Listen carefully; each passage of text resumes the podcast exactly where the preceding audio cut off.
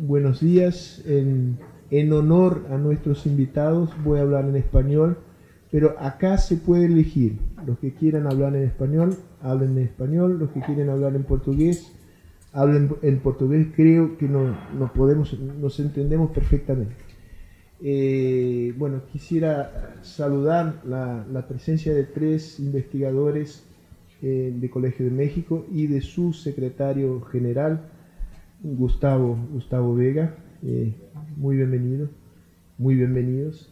Eh, saludar al cónsul de México, Raúl, y, a Gerardo, que, bueno, que trabaja en el consulado de México hace, lleva séculos en San Pablo, haciendo un trabajo magnífico y nos ayuda mucho en esta, en esta cooperación Quisiera darle las gracias también a Marta Arrecht, que es investigadora del CEDRAP y es profesora de la USP.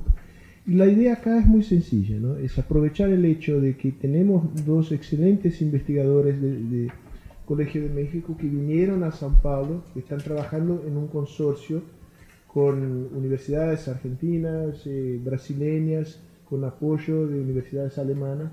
El tema es desigualdad y, convivialidad. Son dos temas que nos interesan muchísimo en Brasil y en México. Entonces, aprovechar esta ocasión para generar este tipo de, de atmósfera de, conversación entre nosotros, entre nosotros. La idea es que Laura haga una presentación de más o menos 15 minutos, igual Carlos, y Marta hará sus comentarios desde la perspectiva de Brasil. Y ahí, bueno, ya abrimos para una conversación donde ojalá puedan todos participar. Yo les quiero pedir disculpas con antelación que a un cuarto para las 12 tengo que salir porque tengo que dar una charla a la mediodía y media, una hora en un lugar que queda medio lejos de acá. Entonces, dicho, dicho esto, Laura, muchas gracias por todo y la palabra es suya. Bueno, muy, bienvenidos, muchas gracias por estar acá con nosotros.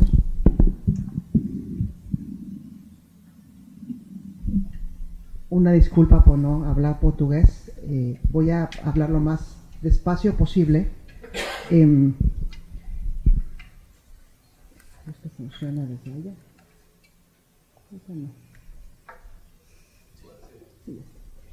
Eh, Voy a comenzar hablando muy brevemente de algunos datos comparativos entre Brasil y México en tema de desigualdades sociales. Y después, muy rápidamente, no, no se va a dejar, voy a tener que moverme para ahí. Eh, voy a hablar del sistema de salud en México, eh, que la verdad es que creo que tenemos mucho que aprender del sistema de salud brasileño y de la reforma que ocurrió ya hace 31 años, en el 88-89, con la creación del sistema universal. Eh, y ya muy, muy, muy rápidamente voy a hablar sobre la solución que en el caso mexicano se dio en el 2003 a la presencia de un sistema muy fragmentado en tema de salud.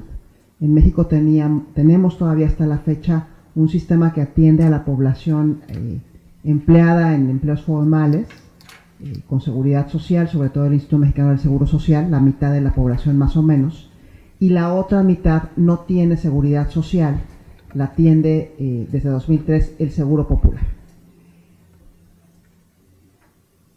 Entonces, bueno, algunos datos que ustedes conociendo ambos casos seguramente están familiarizados solamente para ilustrar. Voy a comenzar pensando en términos de, la matriz de desigualdad social que ha propuesto CEPAL, eh, pensando en algunos ejes que estructuran la desigualdad, que son más bien atributos de las personas o de los espacios, la etnia, el género, la edad, y por otro lado, los ámbitos donde se presentan las desigualdades.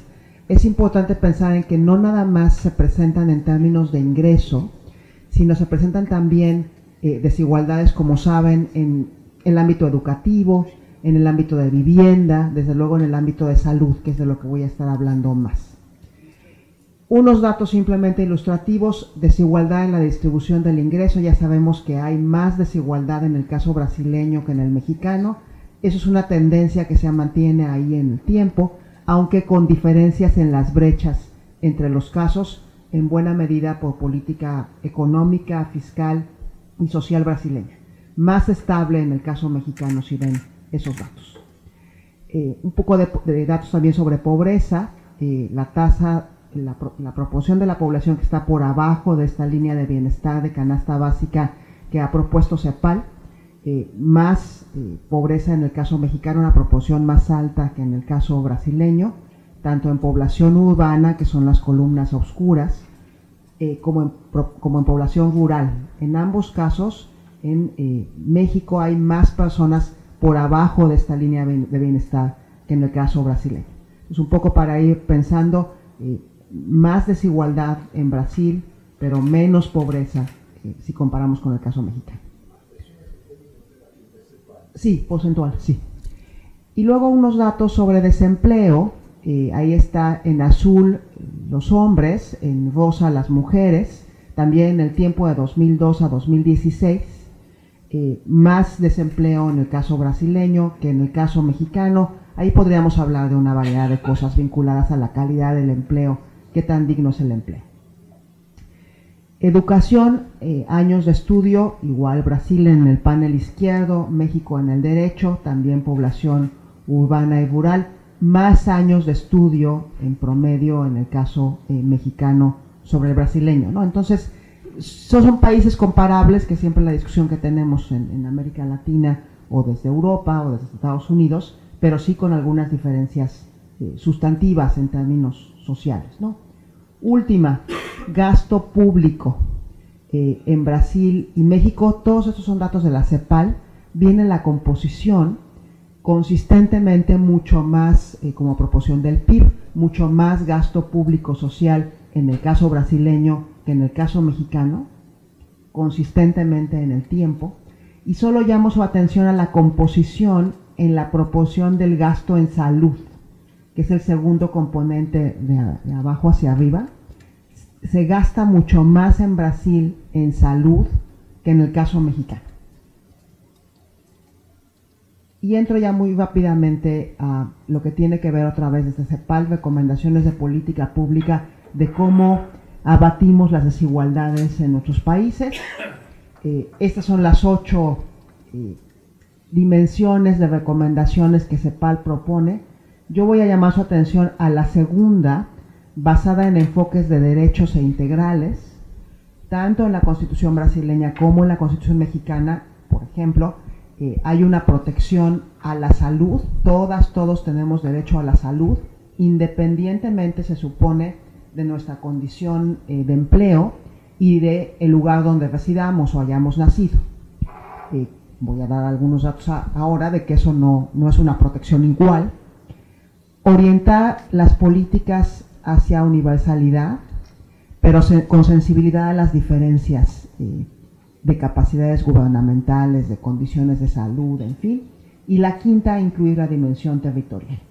Eh, voy a hablar menos, pero ojalá salga en la discusión del asunto de proteger el gasto social y fortalecer los ingresos tributarios, que es un gran tema en el caso mexicano ahora. Ahora sí, eh, muy rápidamente paso al caso mexicano. Solamente dos ideas quiero dejarles y me voy a pasar muy rápido para que el tiempo me alcance. En el caso mexicano tenemos un sistema fragmentado desde los años 40 y dos desigualdades muy fuertes entre las personas que tienen seguridad social, que sistemáticamente tienen más gasto, más recursos a disposición, y las personas que no tienen seguridad social, en general empleados informales de la economía popular, donde como país gastamos mucho menos en el caso mexicano, tienen menos recursos y menos calidad en los servicios que reciben de salud. Unos datos, tasa de mortalidad infantil, eh, en el nacional 14.2 por mil nacidos vivos, son datos de 2015.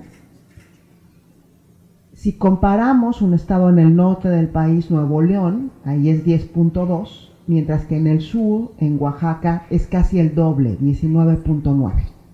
Entonces, por el solo hecho, esto es la probabilidad de fallecer, de que un niño fallezca el primer año de vida. El doble en Oaxaca que en Nuevo León, simplemente por el azaroso hecho de que un niño o una niña nazca en el norte eh, tiene menos probabilidad de sobrevivir el primer año de vida que si nace en el sur, lo cual pues vulnera de inmediato la idea de igualdad de oportunidades en el caso mexicano.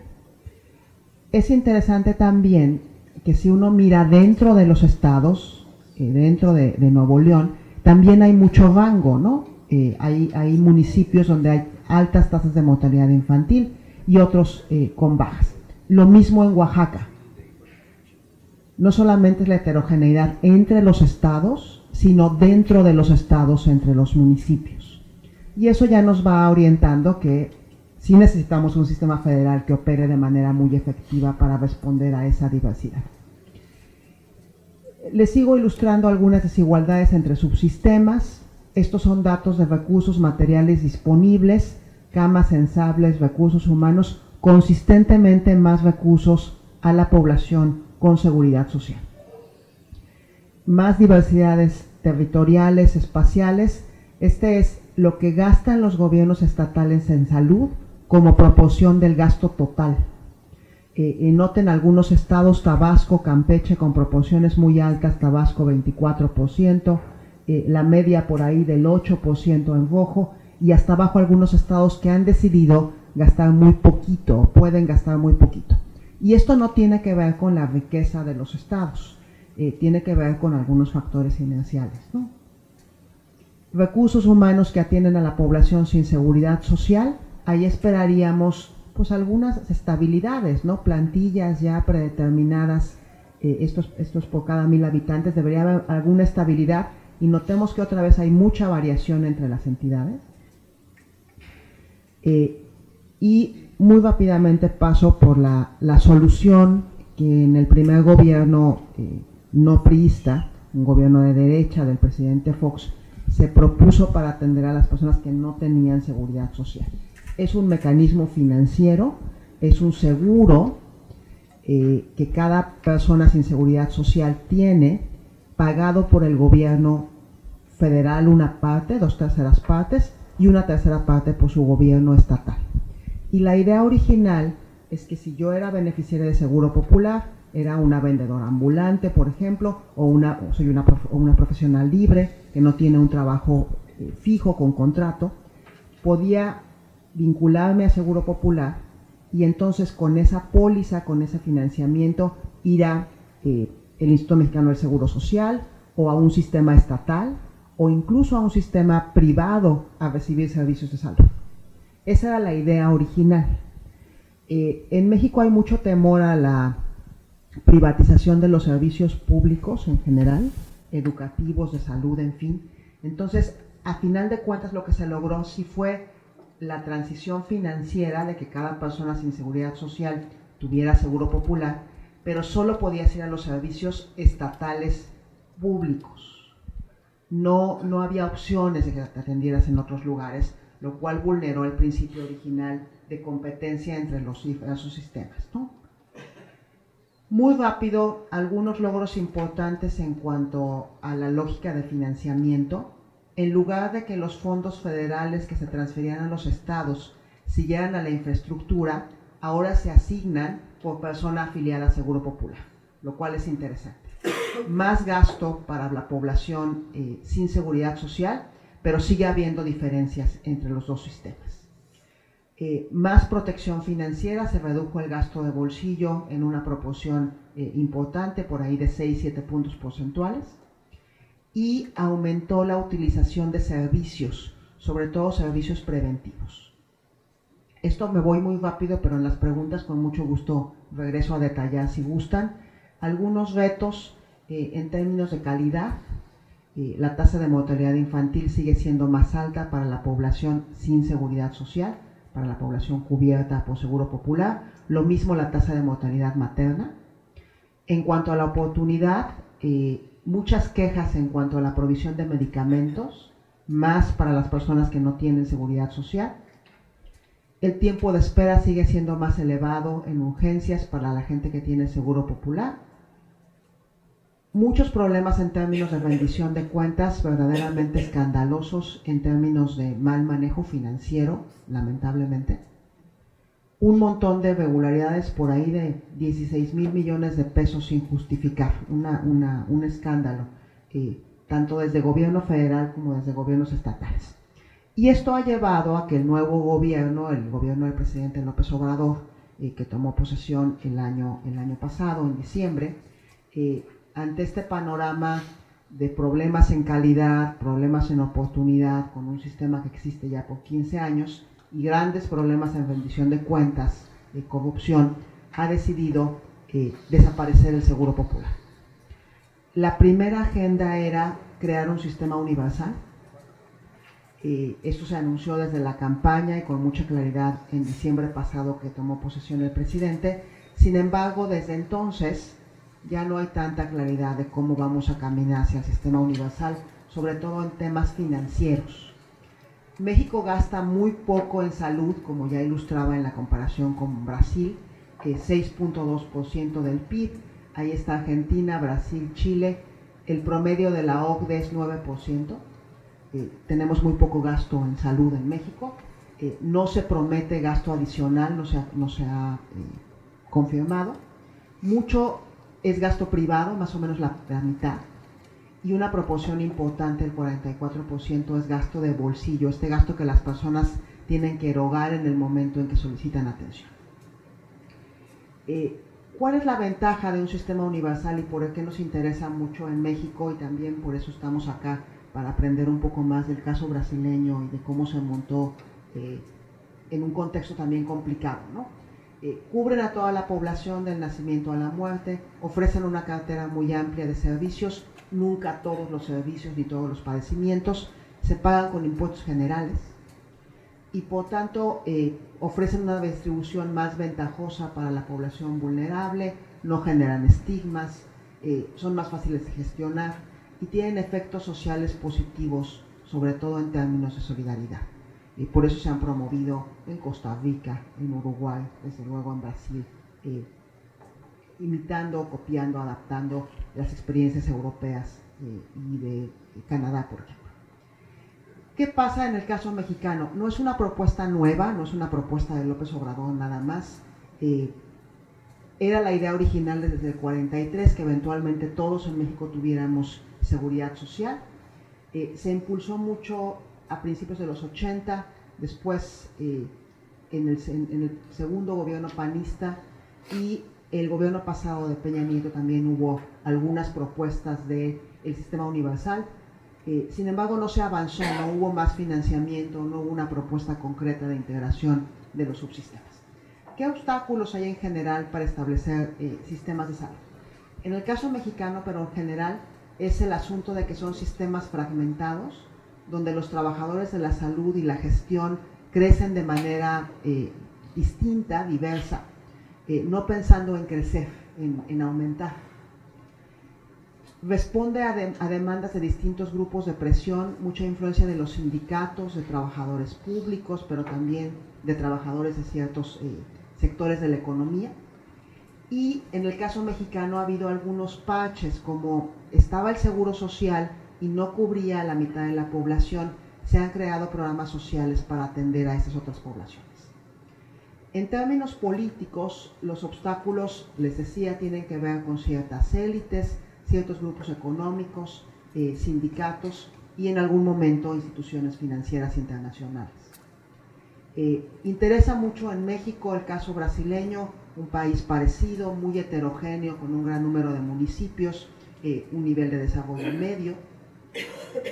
Nos interesa en particular por la, e, el énfasis que ha hecho el sistema universal en Brasil atención primaria, eh, a cuidado a sanos y también, y eso es muy importante en sistemas federales, por las eh, opciones de coordinación intergubernamental y de eh, instancias que combinan a los tres órdenes de gobierno para gestionar el sistema único brasileño.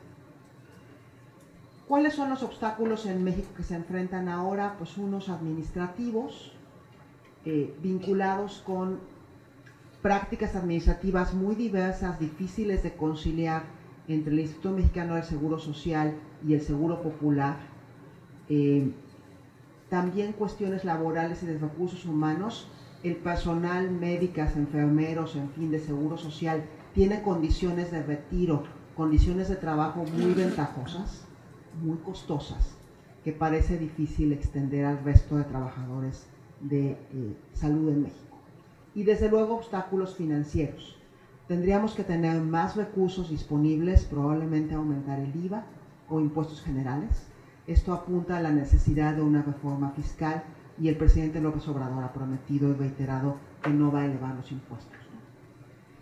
Y eh, las deficiencias actuales de infraestructura, de recursos humanos, también apuntan a que se requiere de gran cantidad de recursos. Ya para terminar, esto es lo que ha propuesto López Obrador hasta agosto y a septiembre de este año. Eh, ya no el sistema universal, sino en lugar de seguro popular, cambiar el nombre, un Instituto Nacional de Salud para el Bienestar, eh, manteniendo la fragmentación, que es lo que causa tantas desigualdades, una instancia de nivel subsecretaría distinta al instituto que administraría el tercer nivel de atención, y mucha atención a salud pública. La promesa más fuerte es un sistema que va a garantizar atención médica de calidad y medicamentos gratuitos. Sin embargo, eh, los estudios que se han hecho revelan de manera muy clara que con el financiamiento actual y manteniendo la división entre personas con seguridad social en el IMSS y personas sin seguridad social con este nuevo instituto, eso eh, pues difícilmente será posible. Tres temas, pues no podemos seguir manteniendo esta eh, cobertura o estándares de calidad desiguales por el hecho de donde nacen las personas. Es, es, crucial que no tengan ventaja los trabajadores formales sobre los trabajadores de la economía popular. Y con mucha vocación acabar con el gasto de bolsillo, disminuirlo, porque termina afectando más a la población de menos recursos. Muchas gracias. Muchas gracias, Laura. Eh, paso a ti, Carlos. Me imagino que tú te vas a enfocar en el tema de la economía popular, ¿no? bien. Claro. Bueno, primero que nada quiero también agradecer muy sinceramente a la Fundación Fernando Enrique Cardoso por esta invitación para estar con ustedes y compartir un poco reflexiones sobre nuestra situación. Y muy particularmente quiero agradecer a Sergio Fausto y a sus colegas, a sus colaboradoras Giovanna Tiegui y Rafaela Martins que hacen posible eh, también la reunión. Y quisiera destacar también nuestro agradecimiento a la presencia del cónsul Raúl Bolaños y de Luis Gerardo Hernández que están con nosotros, aunque lo que vamos a decir para nada compromete al gobierno mexicano, hablamos a título completamente individual, ni siquiera a nuestras propias instituciones. Me da mucho gusto compartir la mesa también con Marta Arrech. Y quiero empezar por decirles que he tenido la fortuna, el privilegio de contar entre mis maestros a dos muy destacados eh, personalidades brasileñas. Uno fue Fernando Enrique Cardoso y el otro fue eh, Celso Furtado. Entonces me siento muy complacido de estar con ustedes para poner un granito de arena en esta reflexión de México con, Haití, con Brasil. Eh, y quisiera justificar el tema que voy a tratar con ustedes, que es el de los vendedores en las calles y, el problema de las desigualdades. Porque es una de las manifestaciones más visibles de la desigualdad de, un país. Y la pregunta sería, ¿qué podemos conocer del análisis de los vendedores ambulantes? Creo que hay tres ámbitos en los que el estudio de los vendedores es relevante. En primer lugar, son actores locales que venden ahora productos globales. Es decir, su estudio va a permitirnos examinar un tipo de inserción económica desde abajo de un país en desarrollo con la economía global. Deja ver, por ejemplo, en el caso mexicano, en una perspectiva de largo plazo, que nuestra inserción primero fue con el Atlántico, después fue con, de norte a sur con los Estados Unidos en el siglo XX, en el XIX fue con el Atlántico y ahora en el siglo XXI, para el caso de este tipo de productos, es hacia el este. Se está cambiando la circulación, el punto de gravitación hacia Asia. Por otro lado, el estudio de los, de los comerciantes nos permite distinguir dos formas de mundialización. Una globalización hegemónica constituida por las grandes empresas industriales, comerciales, financieras que están presentes en nuestros países y otra globalización subalterna que moviliza a millones de personas, a mercancías y dinero por canales no convencionales para hacer llegar productos a los consumidores pobres de todo el mundo.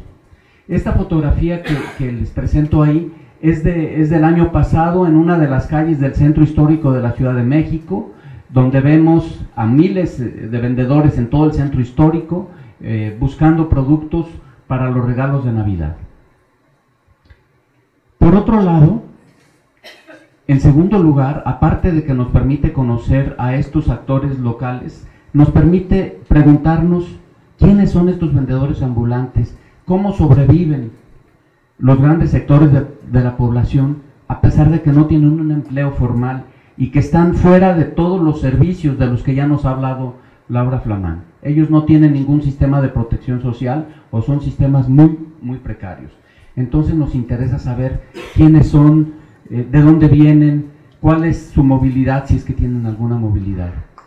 Pero en tercer lugar, me parece que el, el tema de los comerciantes en vía pública es importante por una dimensión política que es muy relevante y puede ser develada a través del análisis de estos vendedores en vía pública. Porque en los procesos de transición a la democracia que muchos países latinoamericanos han tenido en las últimas décadas, se mantienen instituciones sociales muy persistentes y poderosas. Y entonces interesa saber cuáles son esas instituciones que permiten que los comerciantes en vía pública puedan desarrollarse, cuáles son sus formas de acción política. Existe una política informal muy importante. Evidentemente, no voy a tener tiempo de, desarrollar lo que yo quería, lo que yo quiero presentarles, pero comienzo por esta lámina. Tengo muchas láminas que voy a pasar muy rápido, ¿no? Pero aquí quiero presentarles a un grupo muy importante, que es el grupo de las comadres. El grupo de Guillermina Rico, que está en medio enarbolando la bandera, esta es una fotografía de los años 70, pero ahora quienes, quienes dirigen las organizaciones de comerciantes en vía pública son las descendientes, las mujeres que van junto con ella, porque ella murió en 1997. El comercio, ella dirigió más o menos 10.000 mil vendedores ambulantes en el centro histórico, solamente en el centro histórico. Eh, esta persona, Guillermina Rico, eh, no tuve la oportunidad de entrevistarla, pero era de una gran importancia que podemos observar, por ejemplo, en, en, su sepelio.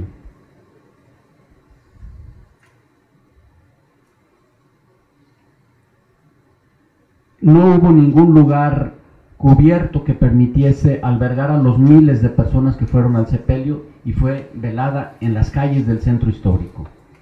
Bueno, entonces, mi presentación sería en tres puntos que no voy a poder desarrollar más que caricaturescamente, muy sumariamente, porque no tengo tiempo. Uno es el tema de la globalización desde abajo, es decir, cómo el proceso de liberalización económica en el mundo ha hecho posible no solamente a las grandes empresas, pero a los muy pequeños comerciantes internacionalizarse.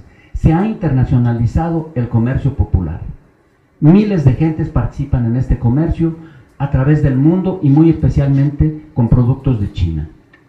En segundo lugar, presentaría también sumariamente quiénes son estos vendedores ambulantes. Entonces, la primera mirada es una mirada que puede decirse geoeconómica, cómo funcionan los canales de, comercio popular.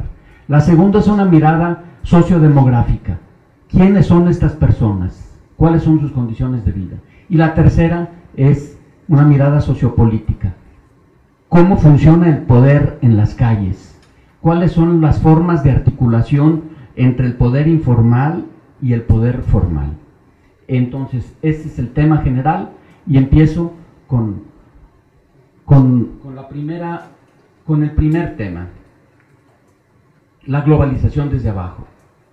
Esta globalización desde abajo eh, funciona a través de, nodos, a través de nodos que comunican a gente de diversos países. Eh, es la otra corriente de la globalización. Y estos nodos están representados por grandes mercados de exportación. Aquí les presento dos. Shonkin Mansions en Hong Kong y IU en China. Me voy a referir solamente con unas cuantas palabras al, mercado IU. Este mercado es el mercado más grande del mundo. Es un mercado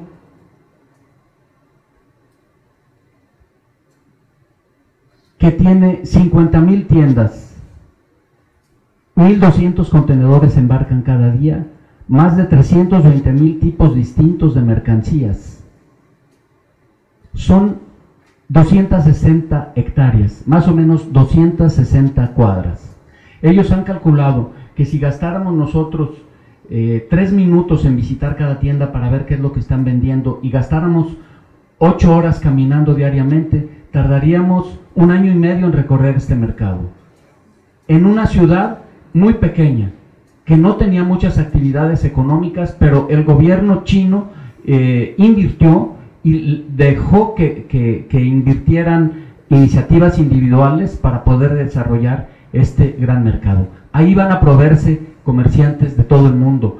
No puedo decir las relaciones entre los productores y los comerciantes y cómo están organizadas las tiendas, porque no me permitiría llegar a los otros temas, pero es un mercado extraordinariamente interesante.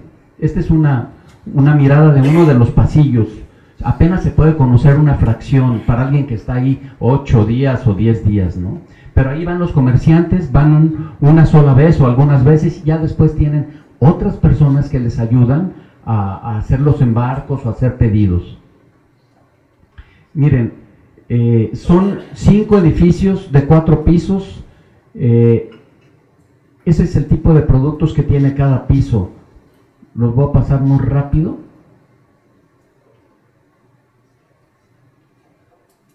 Son todas las pequeñas mercancías que vemos en las calles de todo el mundo y en muchas tiendas comerciales.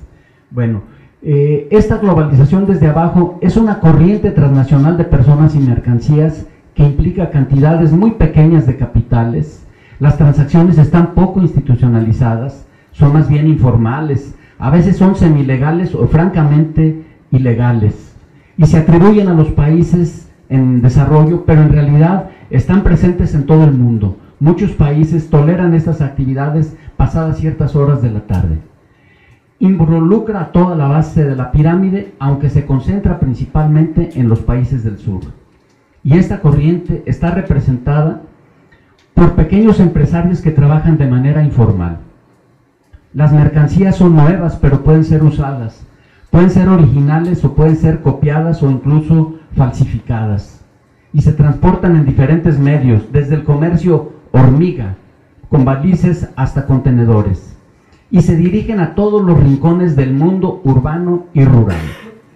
Sabemos muy bien no hay tiempo para explicarlo, pero ustedes lo conocen seguramente mucho mejor que a nosotros, el papel que tiene Ciudad del Este para, hacer llegar las mercancías a, todos los mercados populares de, Brasil. Bueno, ahora pasa sobre todo por Santos, pero el papel de los acoleiros es muy importante aquí. Este tipo de actividades se realizan en negocios sin abogados, ni copyrights, ni chequeras. Se paga en efectivo o se envía dinero en órdenes de pago desde los lugares de origen. Y esto da acceso a sectores populares a flujos de riqueza mundial que de otro modo no podrían conseguir. Mucha gente puede ahora tener acceso a, actividades recreativas, a cine, a música, etcétera, eh, por estas actividades. Y además ofrece alternativas para la sobrevivencia y para la movilidad social en algunos casos está estructurada por flujos de personas, bienes, informaciones y capitales entre diversos mercados. Bueno, les presento rápidamente para que en pocas imágenes pueda ejemplificar esto, realidades de diferentes países. Aquí tenemos el puente de la amistad que comunica Ciudad del Este, Paraguay, con, con Foz de Iguazú. Los acoleiros que van ahí. Tenemos la, la Rúa 25 de marzo en, otra época, ahora tiene mucho menos, mucho menos por las negociaciones que, se hicieron ahí, pero ahora los encontramos en, en, en la calle Oriente, eh, eh, Santifigenia, eh, etcétera, ¿no? Eh, la Galería Payés desde los años 60, pero cada vez con más presencia de, de comerciantes chinos. Tenemos, aquí tenemos ejemplos del mercado de la madrugada, la feria de madrugada en la calle eh, Oriente, el mercado de la salada también es un mercado nocturno. Hay muchos mercados que funcionan en la madrugada, de 2 de la mañana a 8 de la mañana, porque son mercados mayoristas, no porque, no porque quieran esconderse, sino que eh, estos mercados tienen, en realidad es un son tres mercados en un solo espacio. ¿no? Un mercado funciona de las 2 de la mañana a las 8 de la mañana, otro de las 9 de la mañana a las 5 de la tarde y además están las tiendas formales que tienen vinculación con, con, los, con los, oficios, con, las, con los talleres, etc. ¿no? Eh, tenemos el, mercado de Tepito, en México, que es el mercado informal más grande del país. Eh, y aquí tenemos vendedores en el centro de Roma, en, en Campos Elíseos, en el sur de España, en, el centro de Buenos Aires en la noche, eh, pero podemos irnos a cualquier otra parte, en, Marruecos, en, Mali o en Calcuta, por ejemplo. Aquí tenemos dos, mercados, eh, un tianguis que es un mercado, el tianguis en náhuatl es mercado abierto, eh, y tenemos en Haití podemos ver que las sombrillas son similares, porque los productos son similares, los orígenes de estos productos son similares. Bueno, voy a pasar al segundo punto. ¿Quiénes son estos vendedores ambulantes?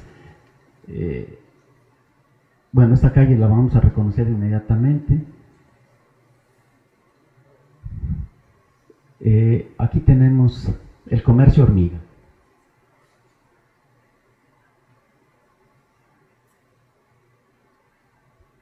Esta es una, una, pintura en Tepito que muestra las nuevas relaciones de este comercio entre una figura indígena y una figura asiática que tienen un cierto parecido. Y es un acuerdo ahora en, en Tepito, se pasó de la fayuca, que es, el fayuquero es el equivalente del chacoleiro, se pasó de la fayuca con los Estados Unidos, que se acabó por el Tratado de Libre Comercio, ya no es conveniente para los comerciantes traer productos porque cualquiera los puede traer entonces se acabó ese comercio con Estados Unidos y ahora funciona el comercio con Asia. Ahora las tarjetas de presentación de los comerciantes de, Tepito no son en inglés y en español, sino en cantonés o en mandarín y en español. Esta es una tienda típica, a la izquierda abajo, una tienda típica de Tepito que es muy parecida a una tienda típica en el mercado de Yiwu, en China. Y ahí arriba a la derecha tenemos a la doctora An Lang, y a María Rosete, que formaron una asociación sino-mexicana para traer productos de China y distribuirlos a través del comercio popular, de las organizaciones de comerciantes. Ellas establecieron esta asociación y ahora María Rosete, desde, desde este año, es diputada federal por Morena. No voy a entrar a detallar algo que, quisiera que me tomaría tiempo y no, lo, no dispongo de él, pero la idea aquí es mostrar que no existe un sector informal. Que, que, hablar de sector informal es completamente inadecuado porque estamos metiendo en un mismo saco a realidades muy heterogéneas. No, no existe un sector informal. A lo sumo podríamos hablar de una economía informal, pero no existe un sector unificado, homogéneo sino que hay un continuum entre la economía formal y la economía informal. No hay una desconexión entre ellas. Entonces, aquí interesa saber quiénes son estos comerciantes, cuáles son sus orígenes geográficos, de dónde, dónde viven, qué inserción tienen, en el, cómo llegan al empleo, cuál es su escolaridad, cuáles son sus orígenes socioeconómicos, qué papel juega la familia en el negocio, cómo acceden al lugar de venta, si acceden al crédito, quiénes son sus proveedores, de dónde se surten, qué relación hay entre el ingreso y la escolaridad, y si hay un cambio en sus ingresos. Esas son las preguntas que, que nos planteamos desde esta mirada sociodemográfica. Aquí tenemos arriba una calle de Tepito y abajo un vendedor de ropa usada que llega por miles de toneladas de los Estados Unidos y que se distribuye entre los sectores pobres de la población de México, tanto de la Ciudad de México como de otras ciudades.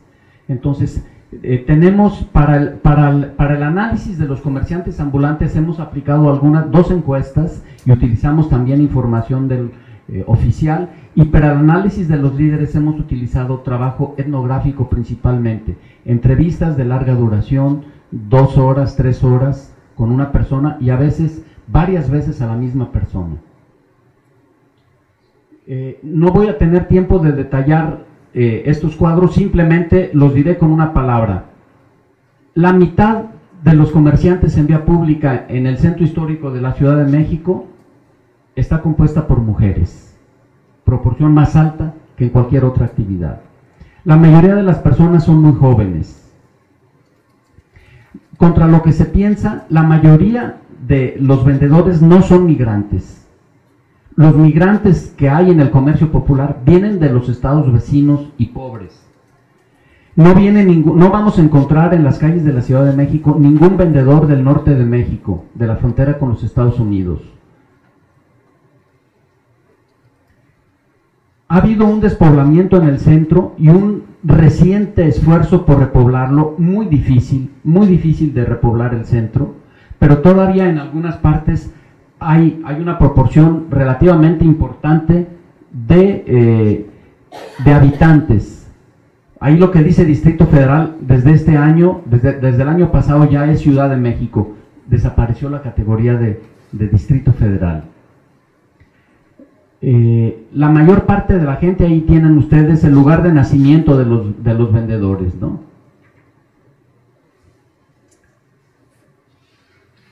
¿Dónde residen? residen? La mayoría reside en la periferia de la Ciudad de México, sobre todo en el oriente de la ciudad. Aquí viene la edad al primer empleo de estas personas. La cuarta parte empezaron a vender antes de cumplir 10 años de edad. El 60% antes de cumplir 15 años y el 90% antes de cumplir 20 años. El nivel escolar de las mujeres es más bajo que el de los hombres. La tercera parte de ellas solo alcanzó la primaria, mientras que la tercera parte de ellos logró la secundaria. El, 5%, el porcentaje de hombres con estudios técnicos es mayor. Aquí una cosa muy importante. La mitad de las mujeres no tienen pareja. Una de cada cinco solteras tiene dos hijos a su cargo una de cada cinco mujeres que tuvieron pareja tienen dos hijos a su cargo. Por lo tanto, cerca del 40% de las mujeres solas tienen dos hijos a su cargo. Por lo tanto, el comercio en vía pública es un, muy importante para las mujeres solas con hijos. La actividad de los padres de los actuales comerciantes. El 40% de los padres de los comerciantes ya eran comerciantes. Estas son familias trigeneracionales de comerciantes en vía pública. No es una actividad a la que estén llegando. Ya llegaron sus padres a ella. No han encontrado desde una generación antes fuentes de empleo formales. ¿Dónde se proveen ellos? En tiendas de mayoreo. Esto quiere decir que hay una articulación entre la economía formal y la economía informal déjenme mostrarles aquí algo. El comercio ambulante es una fuente muy importante de empleo femenino. Observen ustedes ahí el empleo femenino, 51% en comercio ambulante contra 37% en otros trabajos. Hay que comparar con trabajos fuera de comercio. Hay menos porcentaje de jóvenes y mayor porcentaje de adultos mayores que en otros empleos. No puedo detallar lo que es Ciudad de México y lo que es el país, pero hay más porcentaje de cónyuges y menor porcentaje de hijos que en otros empleos. Observen cónyuges 27% contra 17% en otros empleos. Hijos que trabajan ahí 18% contra 26% en otros trabajos. El nivel de escolaridad es inferior que en otros empleos. Primaria incompleta 17%, mientras que en otros empleos 11%. Primaria completa 25% contra 18% en otros empleos. Por lo tanto, hay menor proporción de educación media, superior y superior. Aquí tenemos que la mayoría trabajan por cuenta propia, más que en otros empleos. Por cuenta propia 73%, en otros empleos solamente 20% lo hacen por cuenta propia. Aquí hay menos subordinados que en otros empleos. No se trabaja para otras gentes, cada quien trabaja por su propia cuenta. Y hay más personas sin pago que en otros empleos. 9.7 contra 4.7 en otros empleos. Aquí tenemos una cosa importante, los ingresos. Son más pobres que en otros sectores.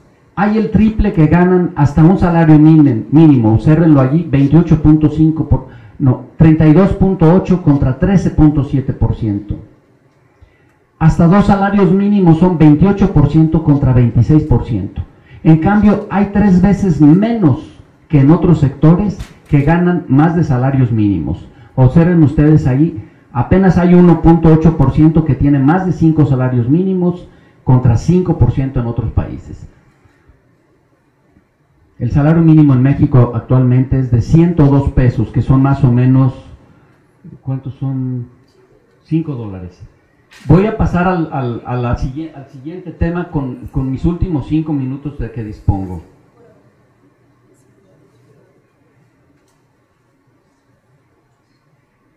Las organizaciones políticas. Los vendedores ambulantes desde hace muchos años, muchas décadas, están en el centro histórico aunque ha crecido en forma exponencial desde los años 80, desde la crisis del 82 y la crisis del 94. Eh, eh, bloquean el tráfico, eh, a veces no, no, tienen permisos para vender alimentos porque no tienen los registros suficientes, evaden al fisco, no pagan impuestos, a veces traen productos de contrabando, no respetan las leyes laborales, toman electricidad de la calle sin pagarla, a, veces afectan el patrimonio histórico.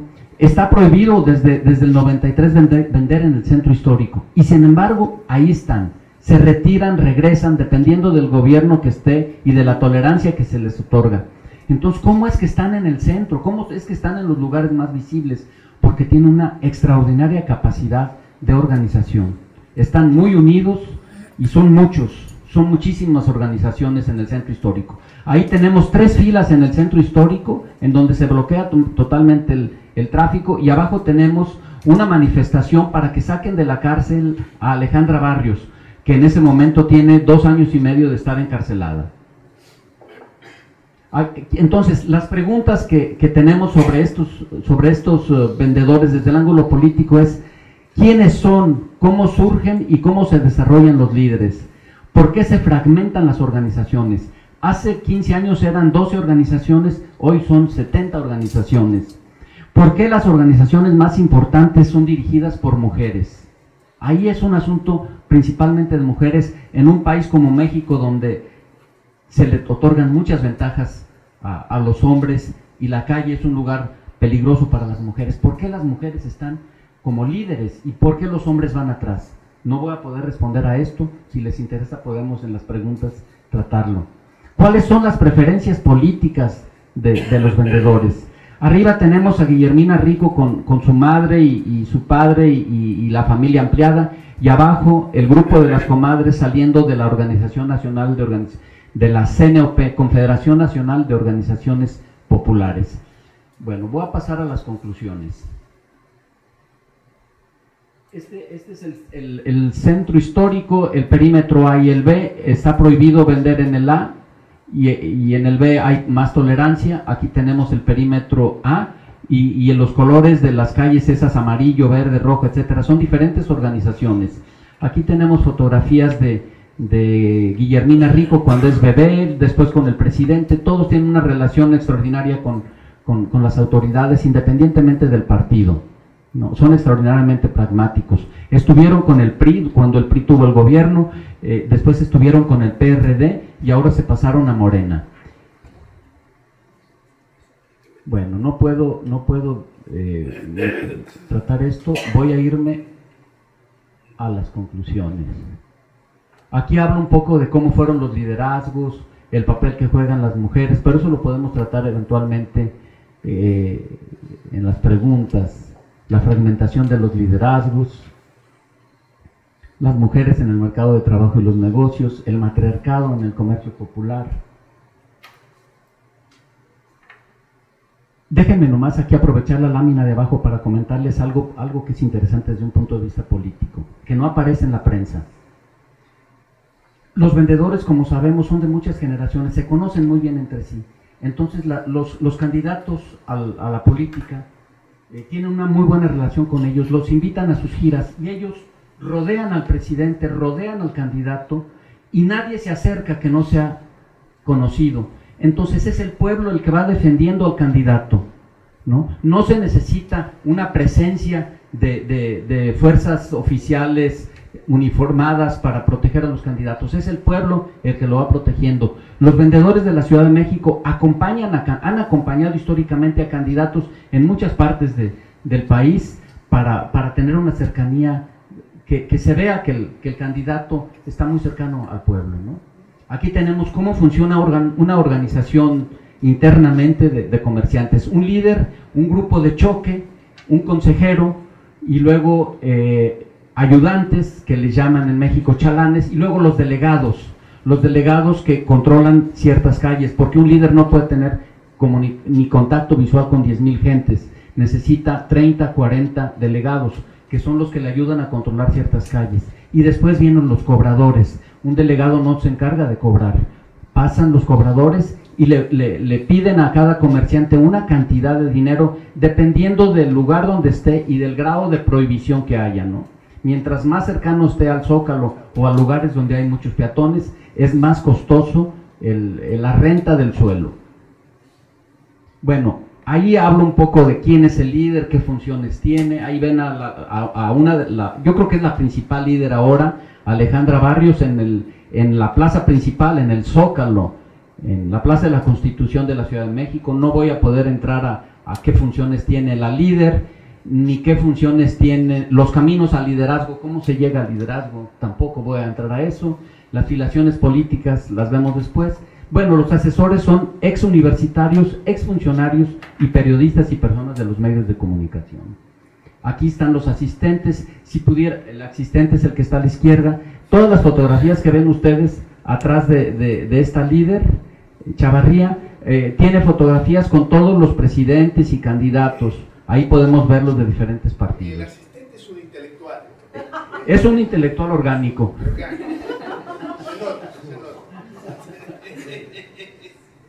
puede imaginar la función que tiene. Bueno, entonces luego vienen los vendedores y... Eh, ah, bueno, estoy, ya llegué al final. Entonces, para decirlo en pocas palabras, mi hipótesis es de que existe una débil regulación formal del Estado. El Estado no tiene o la capacidad o la voluntad para ejercer un verdadero control fiscal. Hay muchas actividades de contrabando que se le escapan, muchas actividades de piratería. Tampoco tiene un control espacial. A pesar de que hay cambios de la policía en, el, metro y, cambios de la policía, porque hay una cercanía cultural entre la policía y muchos vendedores, y al rato ya son amigos, cambian a las policías, la ponen eh, policía controlada por el sector privado y de todas maneras no pueden. Entonces, Falta de control fiscal, falta de control espacial y falta de control sanitario. Entonces, existe una fuerte, a pesar de todo y de que se crea que estamos en un mundo de caos, existe una fortísima regulación social y política, pero es informal. Hay unas reglas del juego muy claras que deben de respetarse y que todos conocen y que si no se cumplen tienen consecuencias muy severas. Y entonces este sistema económico global está imbrincado en un sistema social, cultural y político local. Y la base son las estructuras tradicionales, la familia, las redes sociales, el madrinazgo, el corporativismo y el clientelismo.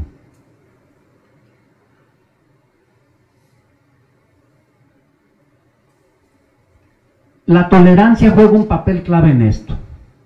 La tolerancia permite llegar a ciertas formas de regulación, a ciertas formas de negociación.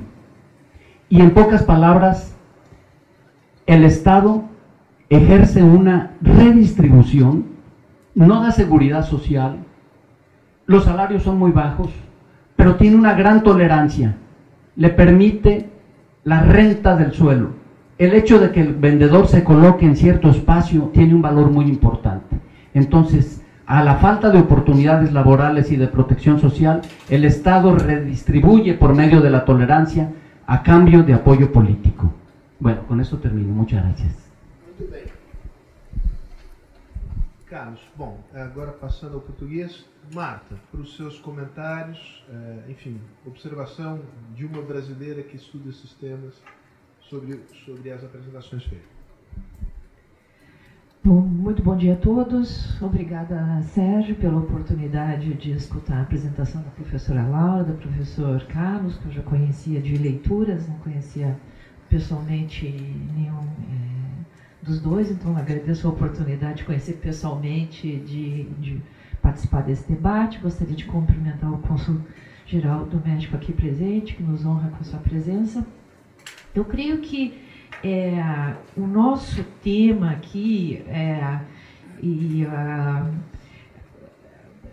que, que permitiria refletir um pouco sobre as duas apresentações é o tema de é, é, que modelos de política social, que desenhos de política social permitiriam reduzir desigualdades e nos países é, latino-americanos que são é, caracterizados por serem economias de renda é, mais baixa né, do que a, aqueles aquelas economias do, do mundo é, democrático desenvolvido e que, sobre, a partir do qual os modelos de política social com os quais nós trabalhamos foram desenvolvidos, né? São economias é, de modo geral em que há uma concentração de salários muito baixos, né? Então 60 a 70% é, da população tem salários é, muito baixos e é, ao mesmo tempo são economias que têm uma parcela importante dos circuitos econômicos concentrados em atividades ilegais, né? É, eu concordo com, com o professor é, Carlos Alba e os estudos sobre o Brasil mostram isso, que na verdade o termo informal é um pouco impreciso, porque a, o que a gente conhece como economia informal no Brasil, na verdade, tem circuitos de conexão com as, com as economias uh, formais. Né? É, os, no, no, na, na, na, linguagem que eu costumo adotar, é, eu costumo chamar de que são circuitos ilegais, embora eles aconteçam à luz do dia, né? É, mas são. Uh, uh, e nem se poderia dizer que uh, a sobrevivência desses circuitos é não se deva ao pagamento de impostos, porque você poderia tranquilamente afirmar que o pagamento de propina para agentes do Estado é o análogo do imposto, então esses, é, esse, esse circuito econômico paga para operar, mas o fato é que o Estado não arrecada com isso e isso afeta o funcionamento é, dos modelos de política social. Então, o, o, ponto aqui, eu acho que é um ponto muito importante, né, que é nós tendemos a pensar os desenhos de política social a partir dos modelos é, é, mais redistributivos, com as mais aspirações igualitárias que se desenvolveram, grosso modo, nos países europeus, mas esses modelos operam em economias que são muito distintas do ponto de vista do funcionamento dos mercados, é, da capacidade de arrecadação do Estado, das demandas sobre uh, os Estados uh, nacionais e, digamos assim, então eu diria que o nosso problema é menos de desenho e mais o nosso desafio na América Latina, né, é um, é um desafio menos de desenho e mais da interação dos desenhos que nós adotamos com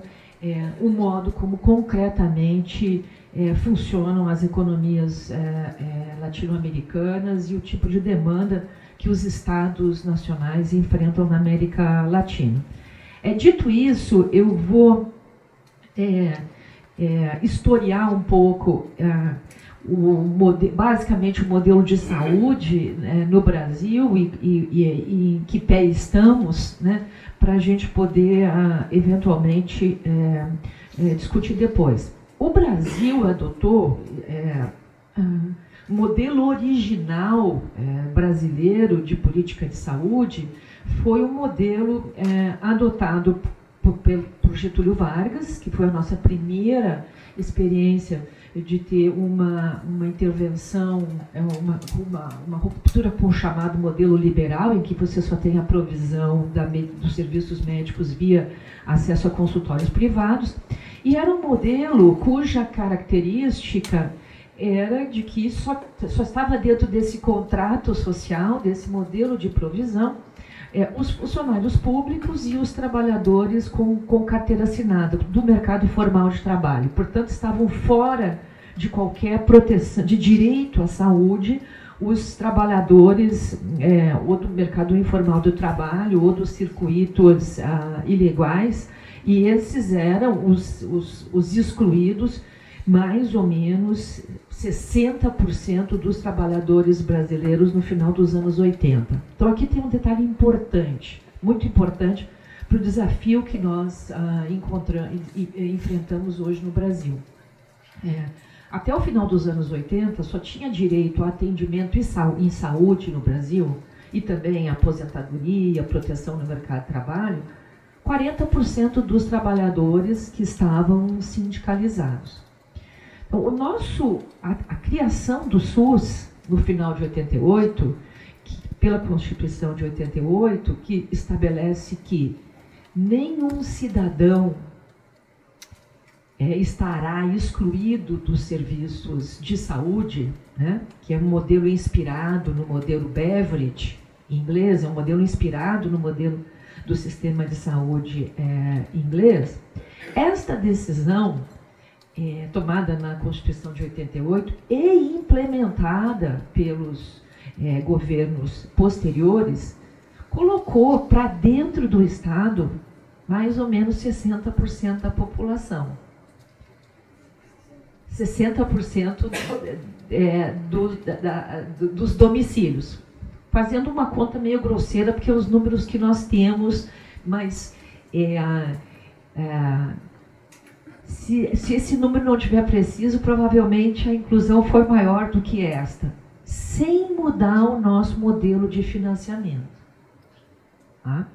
Então, a operação, ela já foi uma operação é, é, bem ousada, para dizer o mínimo, porque você coloca, é, coloca direito a serviços de saúde 60% da população sem mudar o sistema de financiamento. Então, ele teria, o sistema por si só, ele teria potencialmente é, é, se, é, problemas de financiamento, e é aqui que eu, que para isso que eu quero encaminhar, mostrando que o nosso principal desafio hoje no sistema de saúde brasileiro e de qualquer sistema universal, e agravado ainda pelo fato de que nós temos circuitos de economia ilegal muito grandes, portanto o Estado tem problemas de arrecadação, tem muita demanda porque uma economia de salários baixos, mas o fato é que a, a decisão de colocar para dentro do sistema, que é indiscutível do ponto de vista dos princípios é, de igualdade, ela acarreta necessariamente é, um problema de financiamento. O nosso, o nosso é, é modelo, além disso, ele é um modelo que ele é, é muito similar ao sistema inglês quando você pensa dos direitos dos cidadãos, mas eles têm, ele tem algumas diferenças importantes quando você olha pelo, pelo, pelo, pelo modelo de funcionamento é, do sistema. Porque, diferentemente do sistema inglês ou do sistema sueco, os provedores é, de serviços, eles não são. É, ah, eles não prestam eh, serviços exclusivamente para o SUS. Então, no modelo inglês, a carreira de médico, o médico que está ligado ao SUS, ele, é um, é, ele, é, ele tem uma carreira é, semelhante ao do juiz, ele não presta serviços para outras unidades. O modelo brasileiro não mexeu nisso. O que significa que os, os, os, os municípios, que são os grandes contratadores é, de médicos, eles têm grandes dificuldades de fazer com que os médicos cumpram a jornada de oito horas. Esse é um grande desafio é, do sistema, porque os médicos, na verdade, operam também com sistemas privados é, de saúde e também com seus próprios consultórios particulares. Né? É, esse é um detalhe, a meu juízo, muito importante, porque ele exerce pressão de custos por causa das contratações né, de médicos, mas sem contrapartida do ponto de vista da prestação dos serviços é, é, para os cidadãos. Né? Ah, a despeito disso, é, juntamente com, com, então, com instituir um sistema é, nacional de saúde, é, se instituiu um sistema que é descentralizado. Né? Então, é, tem, há uma história muito interessante de construção institucional no modelo brasileiro, porque no final dos anos 80, os municípios brasileiros, de modo geral, eram agências muito frágeis do ponto de vista da sua capacidade de prestação de serviços. Os municípios, como unidade de gestão, praticamente é, não existiam e eles cresceram muito por indução federal é, nesse período. Então, é, eu diria que é, se construiu um sistema nacional né, é, que é ah, ah, ah, similar ao sistema inglês, o que quer dizer que qualquer cidadão brasileiro, independentemente da sua vinculação ao mercado formal ou ilegal de trabalho, ele tem direito aos serviços de saúde, mas a capacidade de prestação de serviços ela é, é muito afetada por capacidades locais. E esse mapa, eu, eu terei prazer em enviar é, é, para vocês é, esse mapa da desigualdade de prestação é, de serviços, a desigualdade é, do, do, do, é, do, impacto do sistema. Eu tenho esse mapa pronto. A desigualdade no que diz respeito a serviços médicos e mesmo ao atendimento mais básico, ela é muito menor no Brasil do que no Médio. Muito menor. Né? O sistema foi muito bem sucedido graças à indução federal e a sistemas muito complexos de financiamento, a despeito das dificuldades, eh, das desigualdades locais, ele foi muito bem sucedido em reduzir desigualdades regionais no que diz respeito ao atendimento básico.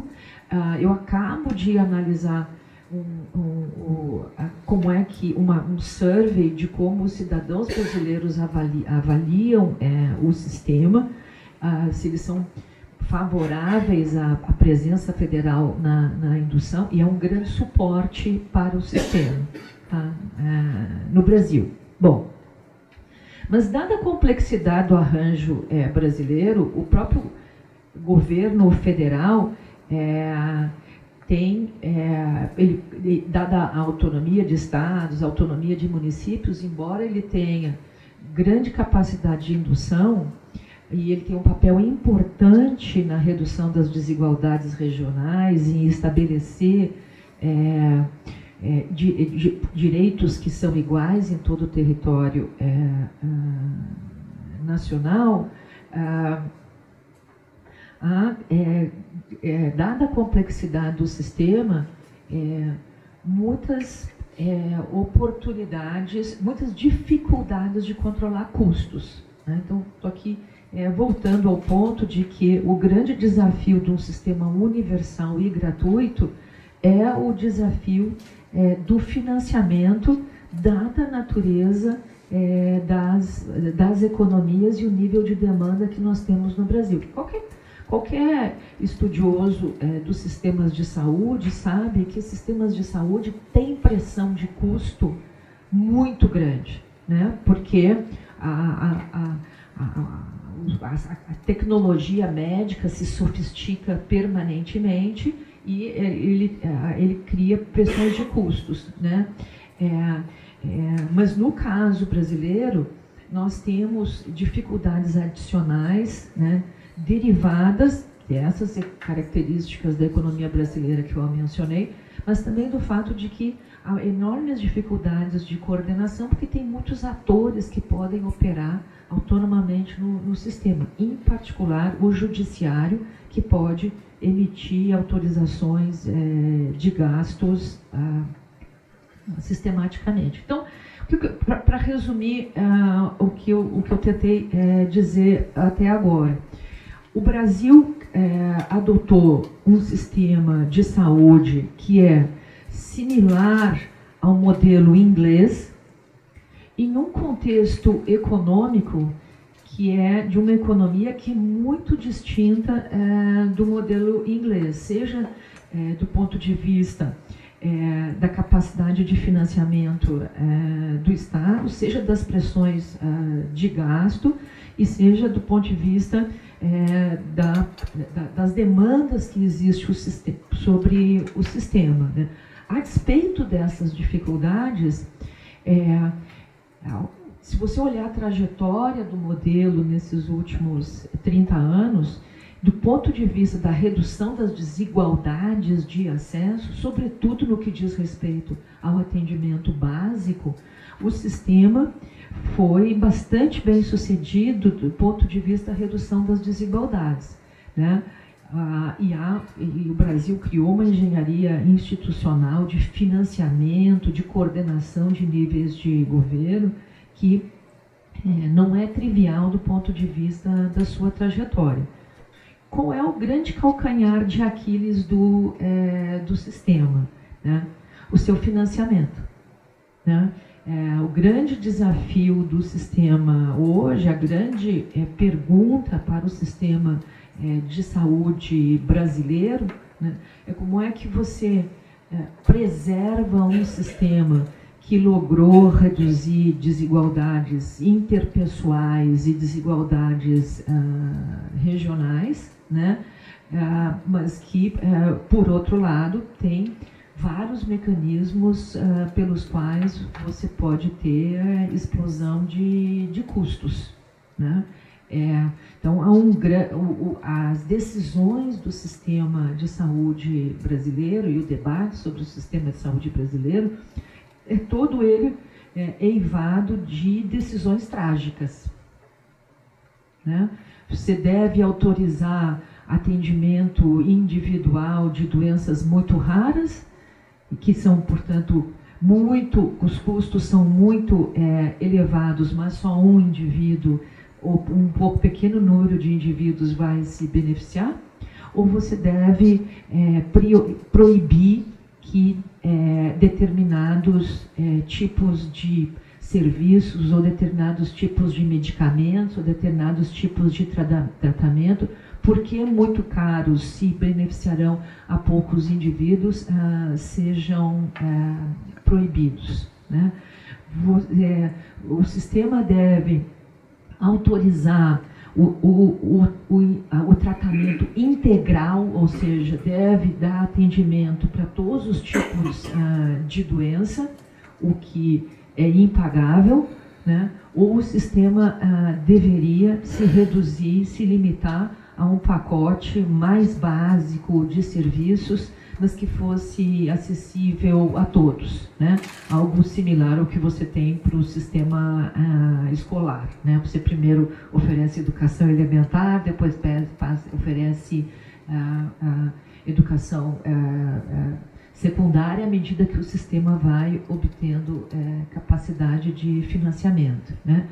que, que nível de integração o sistema público deve ter com os provedores uh, privados. Né?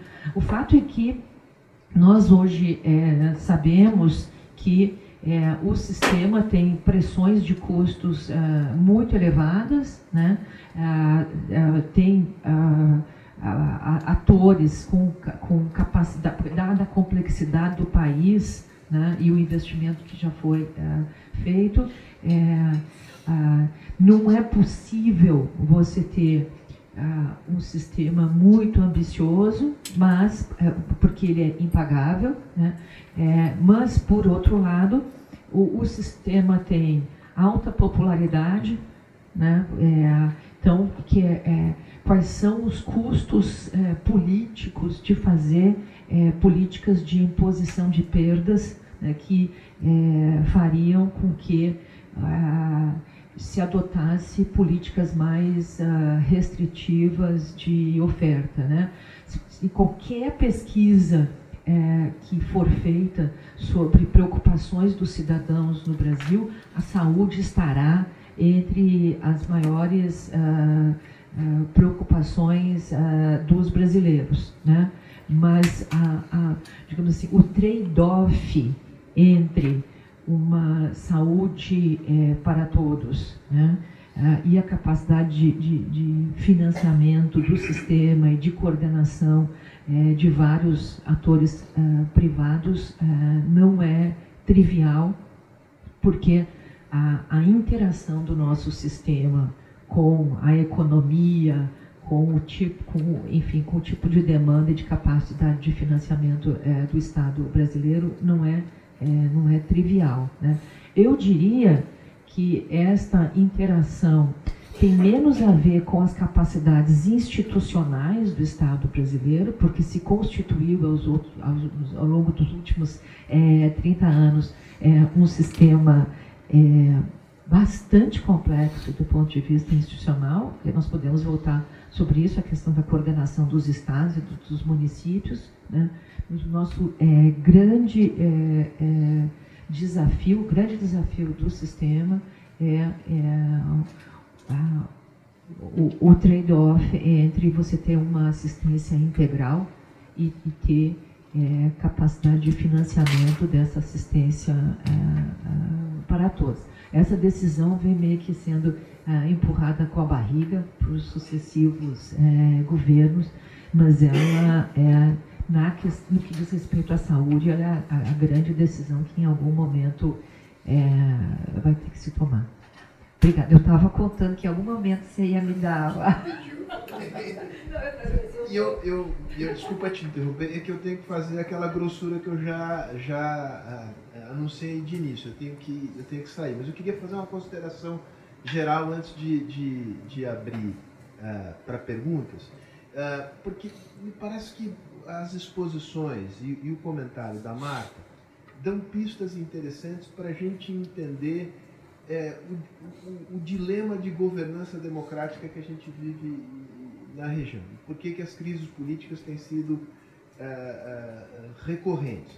Porque, de um lado, houve uma revolução de expectativas é, em todos os nossos países. Né? Isso também é parte da globalização, a capacidade de obter informações, da globalização e da democratização dos países. O nível de aspiração cresceu muito. No Brasil, digamos, na, na, na área das políticas uh, sociais, houve, um, um, um, de alguma maneira, uma, uma, uma resposta importante a esse crescimento das expectativas. É essa é sempre uma corrida em que as expectativas vão à frente da capacidade de, de responder.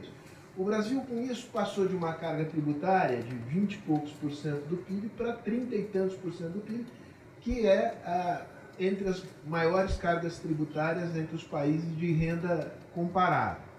Ah, a questão é qual é a sustentabilidade desse, desse processo, porque as expectativas, eh, as aspirações estão aí, elas não retrocederão. Eh, a capacidade de extração de arrecadação das sociedades é limitada e ela começa a ser corroída. Ela é limitada porque há uma, começa a se criar uma intolerância por nova tributação, mas há transformações na dinâmica econômica que vão corroendo as bases uh, da tributação. O crescimento da economia informal é um deles. Né? A economia informal no Brasil, é, ilegal, é, compete de maneira desleal em grandes setores da economia brasileira. O setor de combustíveis, imagino que no México haja também. E isso, digamos, não é uma atividade é, é, informal, no sentido light da palavra. É uma atividade mafiosa, é o crime organizado que está por trás disso. Então, qual é, o, qual é o, o, o dilema que eu acho que nós enfrentamos? É, é, que você tem um nível de aspiração bastante elevado, uma demanda da cidadania colocada sobre quaisquer governos. Ah, uma capacidade de financiar essa demanda, é, que no caso do Brasil chegou ao limite e, e, e, que vem sendo, cujas bases vêm sendo erodidas. Chegou o momento de arbitrar quem ganha e quem perde os negócios. E, e, portanto, significa enfrentar alguns setores que estão encastelados eh, e que se apropriam de recursos públicos eh, de maneira desproporcional. Isso requer uma capacidade política dos governos enorme. Mas essa capacidade do político, ao mesmo tempo, ela é erodida pela essa frustração permanente, esse déficit que há, essa distância que há entre expectativa e capacidade de demanda. E nós não temos sido capazes, a nossa sociedade, de fechar esse, esse gap. Então, é, é um processo de, de, em que as crises políticas passam a habitar a nossa paisagem, não de maneira passageira, elas começam a se incorporar como uma espécie de componente estrutural de, desse dilema que, que, eh, que nós eh, estamos vivendo. Com o agravante de que eh, parte dessa dinâmica, que tem a ver com o crescimento do setor de serviços, a informalidade é um setor de serviços de baixa produtividade, isso vem acompanhado da penetração do crime organizado, aqui e no México. Vamos falar do negócio da droga. Né? É, é, e isso adiciona um, um, um, um, componente do ponto de vista da governança democrática muito complicado. Muito complicado. Estou dizendo tudo, tudo isso porque eu acho que a gente tocou aqui em várias coisas que nos permitem desenhar um cenário que mostra que a gente tem nubarrones muito pesado, tem muita nuvem pela frente para atravessar. Os nossos países, os, ambos, os, ambos os países é, é, que eu acho que, digamos, o que nós estamos sentindo de chacoalhada no Brasil, é, temo que não seja não sejam chacoalhadas é, passageiras. O nível de conflito político é, é, tende a crescer é, nos nossos países. E, e, a questão, a meu ver, é como é que se atravessa esse, esse temporal com as instituições democráticas preservando as instituições democráticas. Agora, que elas vão ser testadas, é, eu acho que há todos os sinais de que elas vão ser testadas, é, pelas razões que foram aqui expostas. Eu peço desculpas, é, queria abrir a palavra para que. Eu tenho que ser um pouco autogestionário aqui. Né? Posso passar a palavra para o André, segura o microfone aqui na distribuição das palavras. A regra do jogo é simples, que as pessoas se identifiquem, façam perguntas concisas, que a conversa aconteça e que um número maior de pessoas possa participar. Então, vou passar para o André aqui e vou pedir licença para me retirar, agradecendo mais uma vez a Marta, o Carlos e a Laura pela, pela presença, Ponço Raul, Gerardo, muito obrigado. Desculpa. Bueno, Carlos Arroyo de, de Softec y de la Cámara Mexicana aquí de Brasil. Eh, yo solo quería hacer tres comentarios, no son, no son tantas preguntas, pero es lo que vengo escuchando. Eh, vamos a decir, yo trabajo con tecnología. Eh, y tecnología, bueno, pues es lo que está moviendo mucho de lo que se ve ahorita. Pero también viéndolo desde el punto de vista de lo que estaban comentando, veo tres puntos que, preocupan porque a veces las comparaciones son muy eh, irreales, vamos a decirlo así. Cuando yo veo una comparación de un sistema inglés o de un sistema europeo, yo veo un sistema con accountability, un sistema con onus y bonus. Y yo veo que en, en Latinoamérica se invierte, se tiene muchos bonus eh, eh, a pesar de que los montos tal vez no son tan grandes en inversiones de salud o en inversiones de educación, son montos significativos.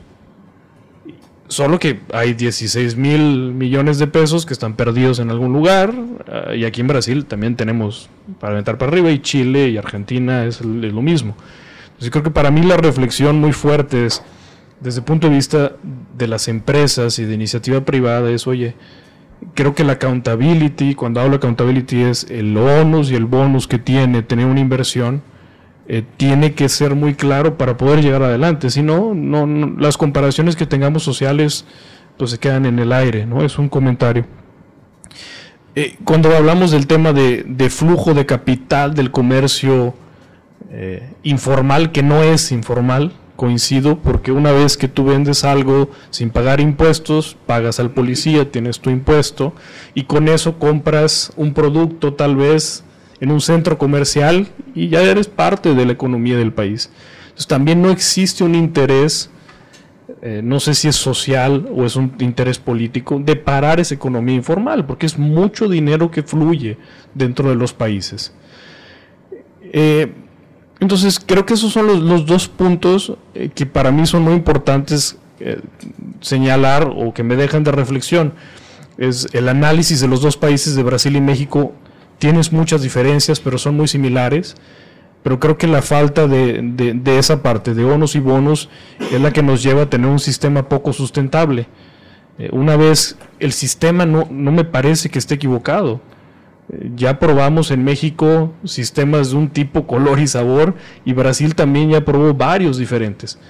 Creo que es que el sistema siga los procesos y las reglas y los argumentos que realmente están colocados decir es fácil, mover millones de personas es muy, muy, muy complejo. Solo quería hacer esos, esos comentarios. ¿Qué tal? Eh, buenos días, soy Félix Rigoli, yo soy profesor investigador de varias universidades y últimamente en la Fiocruz y en otras universidades de aquí de Brasil, pero sobre todo fui 15 años eh, consultor de la Organización Panamericana de la Salud en Washington y en Brasilia eh, y quería por lo tanto más centrarme en lo que es la parte inicial, el comentario de Laura, eh, después de haber acompañado un poco la evolución de los sistemas de salud en América Latina durante bastante tiempo. Eh, hace poco con la Fiocruz hicimos una publicación que se llama justamente El malestar sudamericano teniendo, queriendo implantar sistemas de salud universales en países muy desiguales. Esa tensión entre, que creo que Laura estaba comentando, de las coaliciones políticas o de la economía política, de tener un sistema igualitario en un país fundamentalmente desigual, que es un hecho que está pasando en todos los países. Eh, me parece, en esa, en esa reflexión, discutíamos el problema de luchar contra la pobreza o luchar contra la desigualdad como dos temas que las sociedades latinoamericanas habían escogido el camino de luchar contra la pobreza y ninguna o muy pocas contra la desigualdad, por lo menos en los últimos 15 años que hubo un boom económico que le hubiera permitido luchar contra la desigualdad, escogieron, tanto aquí como en otros países, luchar contra la pobreza, como el caso que dice Laura del Seguro Popular o de otros, otros sistemas que fueron sistemas que cortaron esa coalición entre toda la sociedad y dejaron una medida solamente para los más.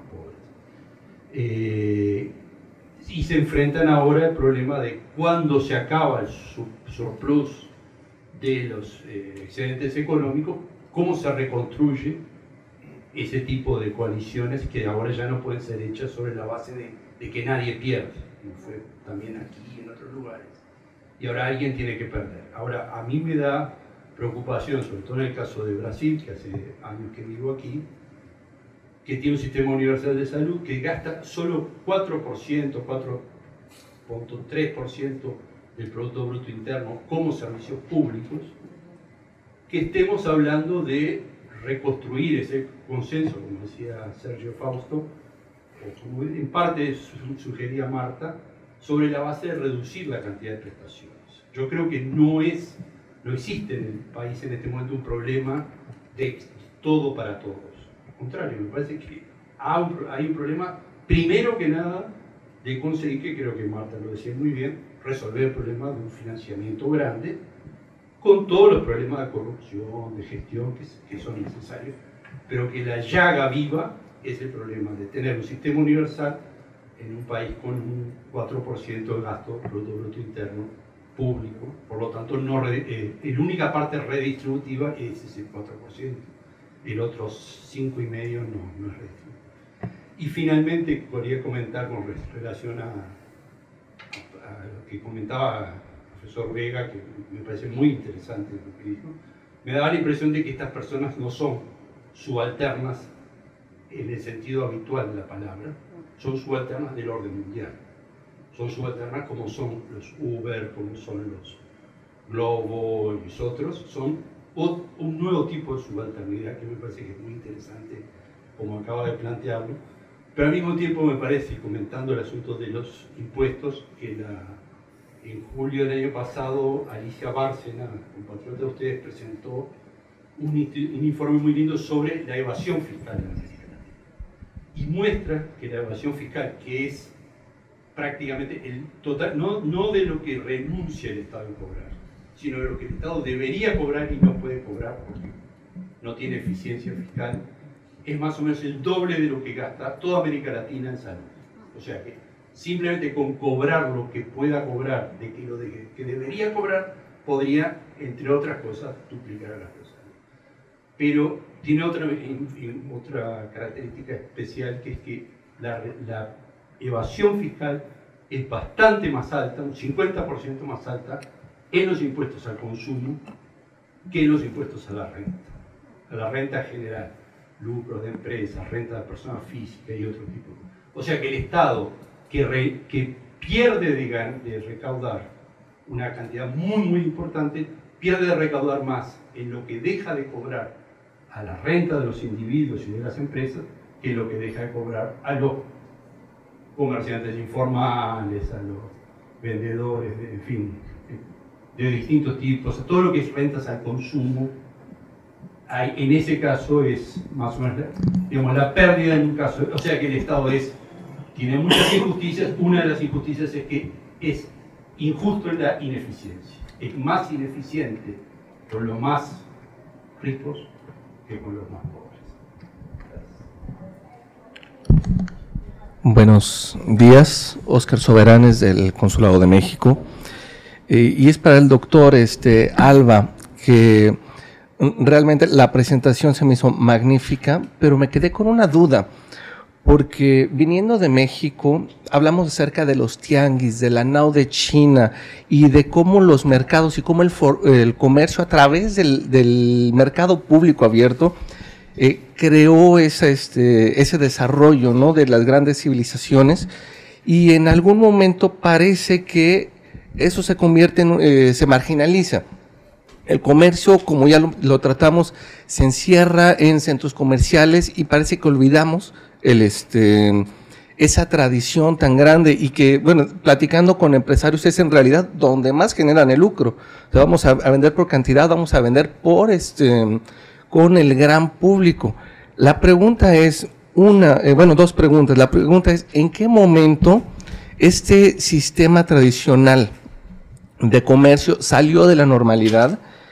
Y la otra, si, este, si en su estudio llegó a hacer algún abordaje más de tipo histórico, antropológico, porque es muy bonito pensar de que, eh, saber que son las mujeres quienes llevan el bastón de mando eh, en estas organizaciones y si históricamente existe un, este, un antecedente que indique que eh, a, lo largo de, de, los siglos son también las mujeres, o sea, se repite ese patrón, o si hubo algún punto de quiebre.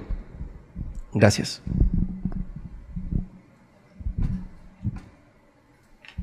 No sé si, si tú querías. hay preguntas previas para mí. Sí, sí. No tenía que ser primero, primero. Bueno, le agradezco mucho a Marta sus comentarios, me, me pareció muy, muy provocativo. Ahorita diré un par de cosas. también gracias a Carlos, a, Félix Rigoli y, a Oscar por lo que comentaban. Em, me, me, me parece fascinante este asunto de estamos copiando modelos de intervenciones sociales o de acción pública que no son compatibles con las economías que tenemos, ¿no? Eh,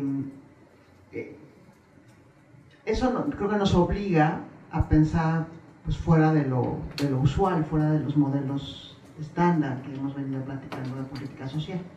Y hace poco, también con Carlos Alba, eh, tuvimos una reunión muy interesante con, con Open Society, esta fundación de, de Soros, y ahora lo que están promoviendo para economías como las nuestras, donde la economía eh, informal, popular es muy amplia, es generar una especie de cooperativas entre vendedores, vendedoras ambulantes o entre otros grupos eh, que se dedican a ciertas áreas de la economía particulares, para que ellos mismos, en el espíritu de Bismarck, muy antiguo alemán, se provean de sus servicios sociales. O sea, el Estado está siendo incapaz para proveer servicios sociales a esas personas.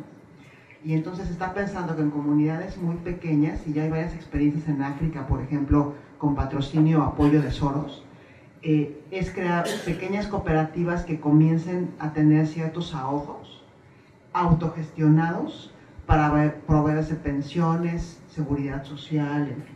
A mí me parece algo interesante que, pensar y que de hecho Open Society tiene que traer, quiere traer a México eh, y nos ha, nos ha pedido al Colegio de México que comencemos a acompañarlos en investigación en eso. ¿no? Creo que eso es algo interesante que pensar. Em, lo de la bendición de cuentas que nos comentaba Carlos Arroyo, eh, ya, se fue, pero lo, digo muy brevemente.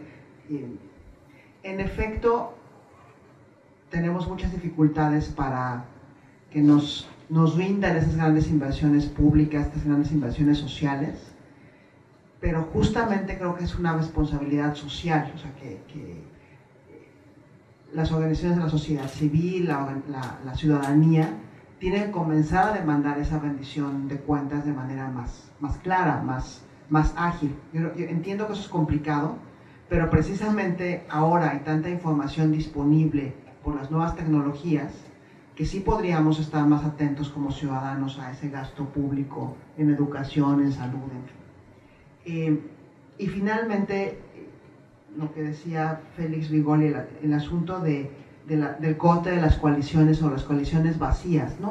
Eh, ¿Por qué en otros países no estamos organizados, organizadas para demandar esos servicios eh, bien financiados, de alta calidad, en fin? Pues tiene que ver con prácticas corporativas muy añejas que lamentablemente todavía no logramos eh, cambiar con los procesos de democratización nuevos o relativamente nuevos, inestables en los países donde estamos. yo creo que es un ejercicio de maduración social, de, empoderamiento muy fuerte que nos sigue haciendo falta. Eh, creo que es más fuerte en el caso mexicano que en el caso brasileño. Eh, en el caso mexicano sí, como constantemente estamos esperando, ay, ojalá nos den la oportunidad de entrar a discutir el sistema universal de salud, ¿no? Creo que sí tenemos que ya partir de una posición de más agencia eh, autónoma.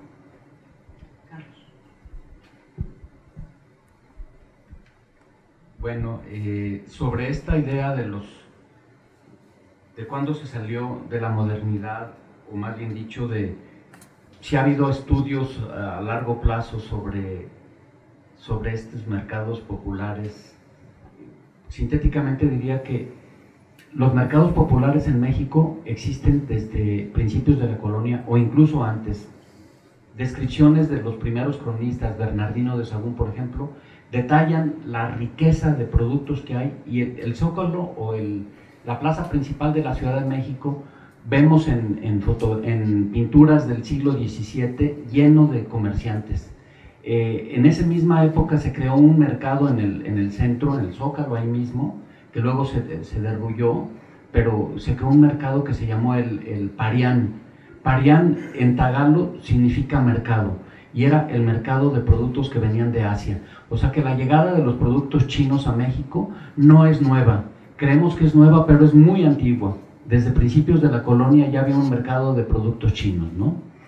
Eh, el Estado trató durante diversas épocas de meter, de confinar a los vendedores de la calle o de los espacios públicos en espacios cerrados y así creó a lo largo del tiempo mercados públicos.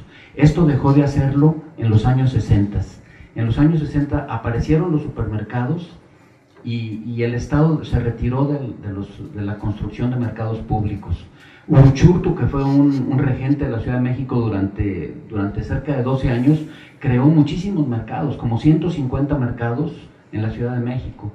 Pero la gente empezó a llegar, más y más y más gente a, la, a, a los mercados, los saturó y ya no cupieron en los mercados. Es decir, que esto tiene que ver con, con un cambio demográfico muy importante, con presiones sociales, demográficas de la gente que llegó a la Ciudad de México. México se convirtió en- de, de una pequeña ciudad de, de 300 mil habitantes en 1900 a una ciudad de 20 millones en el 2000. Entonces la presión demográfica, las crisis económicas y también la transición política alimentaron a la gente de la calle. En este contexto, eh, las mujeres como líderes son un fenómeno hasta cierto punto nuevo. Es decir, nuevo me estoy refiriendo de los años 60 para acá. Antes era parecido al fenómeno de Brasil. En, en Sao Paulo hay liderazgos femeninos, pero, pero no son mayoritarios. Y la diferencia entre los liderazgos de, de Sao Paulo y los de México es que los liderazgos de, de Sao Paulo son mucho más nuevos. Todos los líderes son de primera generación. No hay líderes de segunda o de tercera generación como sí los hay en México, porque el comercio aquí no fue permitido durante varias décadas eh, la existencia del mercado en la calle. Había mucho más control que en México. En México había mucho más tolerancia. Eh, entonces, ¿por qué, por qué hay los liderazgos femeninos en México? Yo creo que hay tres razones principales. Por un lado, eh, estadísticamente hay una presión muy fuerte. Hay muchas mujeres que están en la calle y están ejerciendo una presión. Segundo lugar, y eso lo he escuchado de ellas mismas, porque en la calle es más fácil a las mujeres enfrentar a la fuerza pública. En un país tan machista, eh, las mujeres se defienden mejor que los hombres. Y en tercer lugar, yo creo que es la razón más importante, porque llegó al liderazgo en los años 60 una mujer llamada Guillermina Rico, que, que venía de, de una condición social muy precaria y que tuvo una sensibilidad enorme para las madres solteras, para las prostitutas, para las mujeres marginadas, y entonces sus segundos mandos no eran hombres, sus segundos mandos eran mujeres. Ella creó un sistema de, de- no de compadrazgo, sino de madrinazgo. Ella fue madrina cada fin de semana de decenas de niños, tuvo, tuvo cientos de, de- de ahijados y, la relación era con las madres de esos hijos. Cuando ella murió, eh, quienes la sustituyeron fueron mujeres, las que eran sus segundos mandos o las de- dele- delegadas. Por eso se explica, yo creo, la preeminencia de mujeres líderes en el comercio popular. ¿no?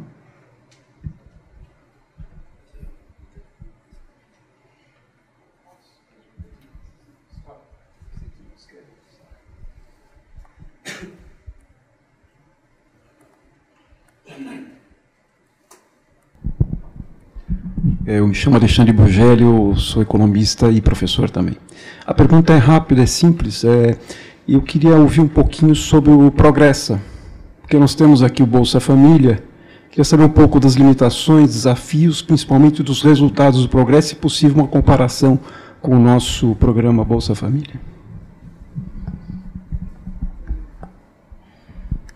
Sí, gracias. La, la mala noticia, yo creo que es una mala noticia para el caso mexicano, es que eh, el gobierno actual ha decidido desaparecer eh, Progresa, Oportunidades, Prospera, que fueron los tres nombres que tuvo.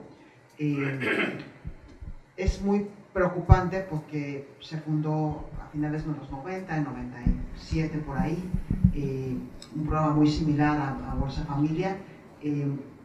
con resultados, la verdad, muy positivos en términos, en el corto y mediano plazo, en términos de asistencia escolar, eh, sobre todo de niñas en contextos, urba- en contextos rurales, eh, también de, talla, eh, y en general de muchas personas que dejaron de estar por abajo de la línea de pobreza gracias a las transferencias de, este programa, de transferencias condicionadas en efectivo que ustedes conocen muy bien. Ahora hay una, pues, un espíritu de, de cuestionar la política social del pasado en México y se ha decidido desaparecer el programa frente a un montón de evidencia de sus resultados positivos. Sin embargo, también hay trabajo, eh, de hecho, de una, de una egresada del, del Colegio de México del Centro de Estudios Sociales, tratando de poner a prueba el programa en cuanto a su objetivo más amplio que era romper el círculo intergeneracional de la pobreza. ¿no?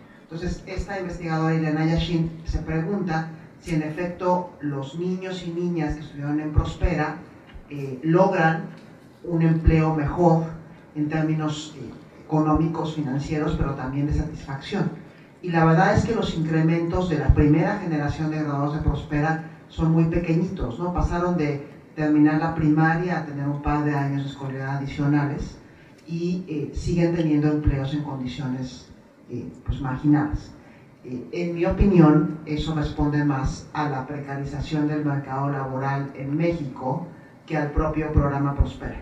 Pero bueno, la, la, mala noticia es que el programa desapareció y está siendo sustituido, as we speak, por un programa de becas que se llama Sistema de Becas Benito Juárez del cual todavía no tenemos demasiada información.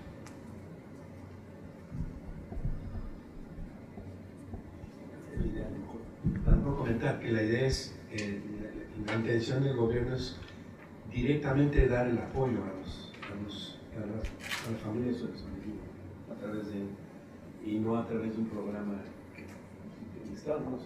Bueno, los apoyos de Prospera eran directos, lo que pasa es que estaban condicionados a que tú realizaras estas actividades mandaras a tus hijos a la escuela, fueras a revisiones de salud, en fin. Los apoyos eran directos, ahí sí esa crítica no, no aplica. Eh, pero bueno, hay, hay, una, un cambio de enfoque en la política social en México. Eh, hay un programa interesante de aprendices que se llama Jóvenes Construyendo el Futuro, que está recibiendo mucha atención y una variedad de, de ajustes. Eh, yo sí creo que es una mala noticia que desaparezca Prospera, sí creo que es una mala noticia que desaparezca Seguro Popular, porque no es claro el camino hacia el sistema universal. Eh, pero bueno, en esto hablo, como decía Carlos al principio, a título, a título personal, a partir de las investigaciones académicas sobre el tema.